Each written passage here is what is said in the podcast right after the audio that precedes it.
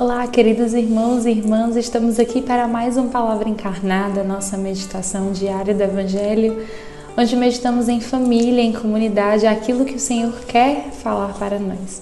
Por isso, vamos pedir ao Espírito Santo que venha sobre o nosso coração, sobre o nosso entendimento, para entendermos aquilo que Ele quer no dia de hoje, pessoalmente, para cada um de nós. Em nome do Pai, do Filho e do Espírito Santo. Amém. Vinde Espírito Santo, enchei os corações dos vossos fiéis e acendei neles o fogo do vosso amor. Enviai, Senhor, o vosso Espírito, e tudo será criado, e renovareis a face da terra. Oremos. Ó Deus, que instruíste os corações dos vossos fiéis com a luz do Espírito Santo, fazei que apreciemos retamente todas as coisas, segundo o mesmo Espírito, e gozemos sempre de suas consolações. Por Cristo, Senhor nosso. Amém. Vamos à leitura do Evangelho que está em São Lucas, capítulo 2, do versículo 22 ao 40. Quando se completaram os dias para a purificação da mãe e do filho, conforme a lei de Moisés, Maria e José levaram Jesus a Jerusalém, a fim de apresentá-lo ao Senhor, conforme está escrito na lei do Senhor. Todo primogênito do sexo masculino deve ser consagrado ao Senhor foram também oferecer o sacrifício, um par de rolas, os dois pombinhos, como está ordenado na lei do Senhor. Em Jerusalém havia um homem chamado Simeão, o qual era justo e piedoso e esperava a consolação do povo de Israel. O Espírito Santo estava com ele e lhe havia anunciado que não morreria antes de ver o Messias que vem do Senhor. Movido pelo Espírito, Simeão foi ao templo. Quando os pais trouxeram o menino Jesus para cumprir o que a lei ordenava, Simeão tomou o menino dos braços e bendisse a Deus.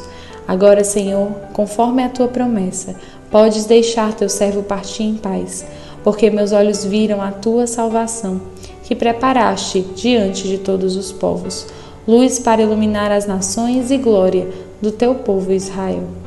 O pai e a mãe de Jesus estavam admirados com o que diziam a respeito dele. Simeão os abençoou e disse a Maria, a mãe de Jesus: Este menino vai ser causa tanto de queda como de reerguimento para muitos em Israel. Ele será um sinal de contradição, assim serão revelados os pensamentos de muitos corações. Quanto a ti, uma espada te transpassará a alma. Havia também uma profetisa chamada, chamada Ana, filha de Fanuel, da tribo de Asser. Era de idade muito avançada, quando jovem, tinha sido casada e vivera sete anos com o marido. Depois ficara viúva e agora já estava com 84 anos. Não saía do templo dia e noite, servindo a Deus com jejuns e orações. Ana chegou nesse momento e pôs-se a louvar a Deus e a falar do menino a todos os que esperavam a libertação de Jerusalém. Depois de cumprirem tudo, conforme a lei do Senhor, voltaram a Galileia para Nazaré, sua cidade. O menino crescia e tornava-se forte, cheio de sabedoria, e a graça de Deus estava com ele. Palavra da salvação, glória a vós, Senhor. Meus irmãos, nesse dia tão especial, dia da Sagrada Família, onde nós de fato mergulhamos ali nesse mistério que envolve esta família, para nós é modelo de fato. Quando nós procuramos cada um individualmente as qualidades e as virtudes para nos espelharmos, nós vemos que todos renunciaram até a si mesmos para ofertar a vida pela vontade de Deus.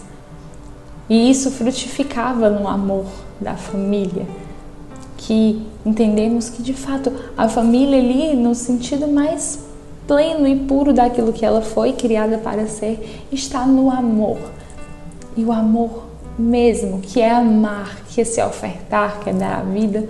Quando vemos Nossa Senhora, que assim que recebeu o anúncio que seria mãe do Salvador, foi apressadamente servir a sua prima Santa Isabel, porque entendia que ela estava precisando, sem pensar em si, sem pensar nas suas necessidades, mas querendo a vontade de Deus, que é concreta que é de fato transbordante, o amor transborda. E Nossa Senhora foi apressadamente servir, como missionária mesmo. Quando nós vemos São José, que renunciou até a si mesmo, os seus planos, os seus sonhos, aquilo que ele queria, para abraçar o plano de Deus da salvação.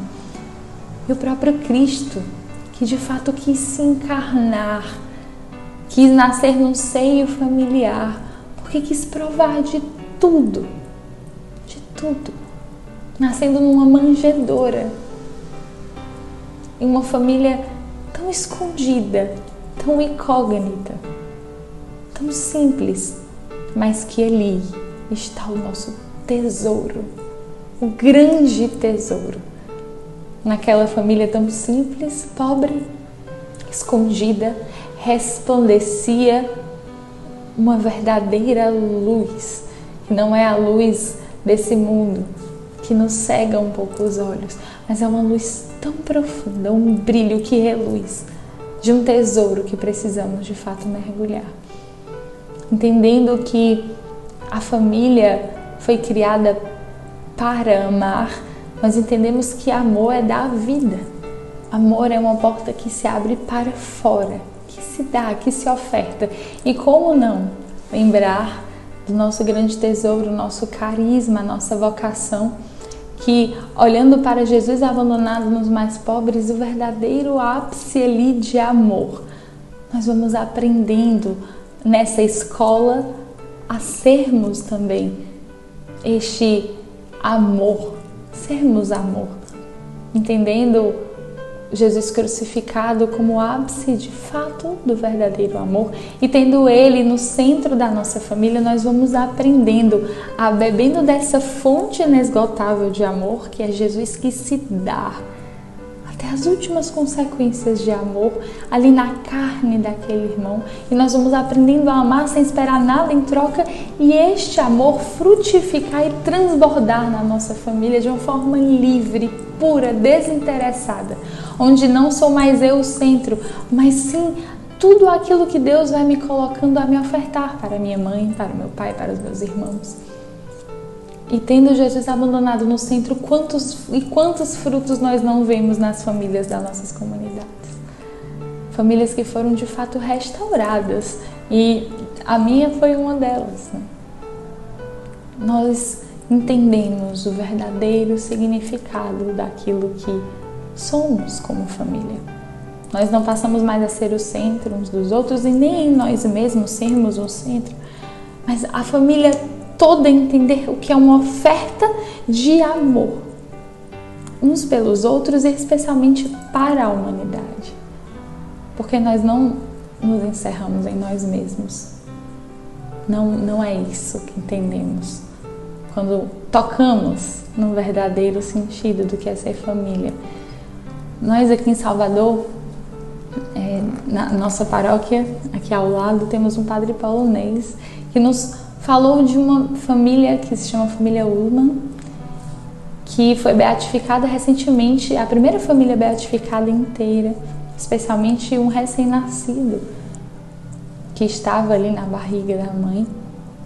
Eles eram poloneses ali na Segunda Guerra Mundial e eles, mesmo entendendo todos os riscos, quiseram acolher na sua casa oito judeus e aí a gente pensa, nossa, eles talvez não entendiam a dimensão daquilo que eles estavam fazendo.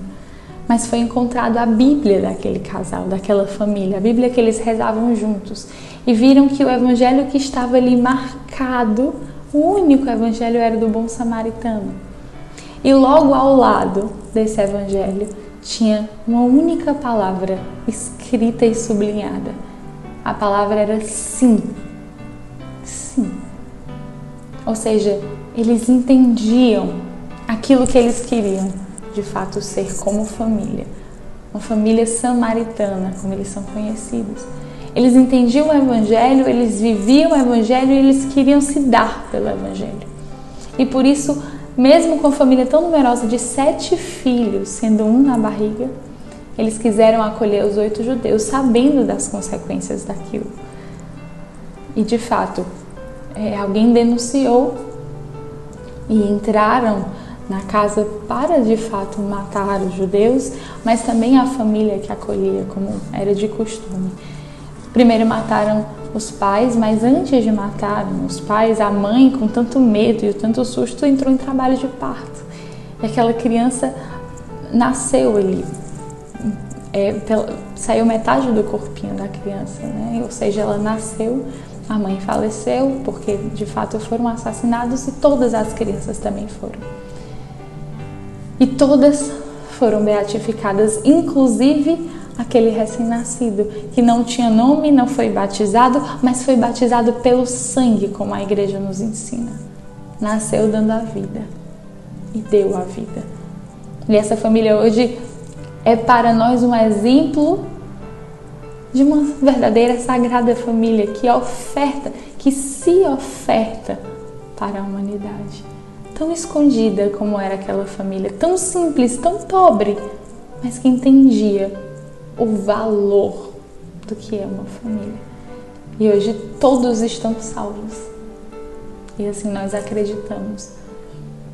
Como para nós é, é, é como para nós é importante entendermos o verdadeiro sentido do que é ser família.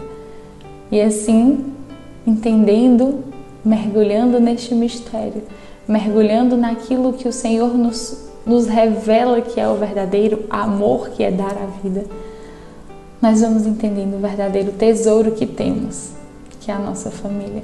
Então, neste dia, nós queremos propor de fato que você tenha aí um momento com sua família, talvez de, de falar aquilo que tem no seu coração, de fazer um ato de amor, um ato de carinho. Como diz o Papa Francisco, de fato, carinho é tocar, né? Carinho é de fato ali ser um com sua família.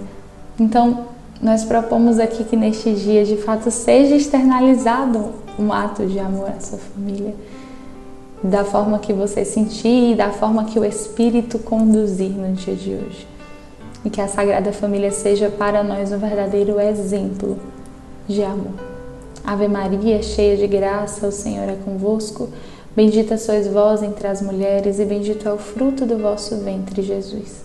Santa Maria, Mãe de Deus, rogai por nós, pecadores, agora e na hora de nossa morte. Amém. Em nome do Pai, do Filho e do Espírito Santo. Amém.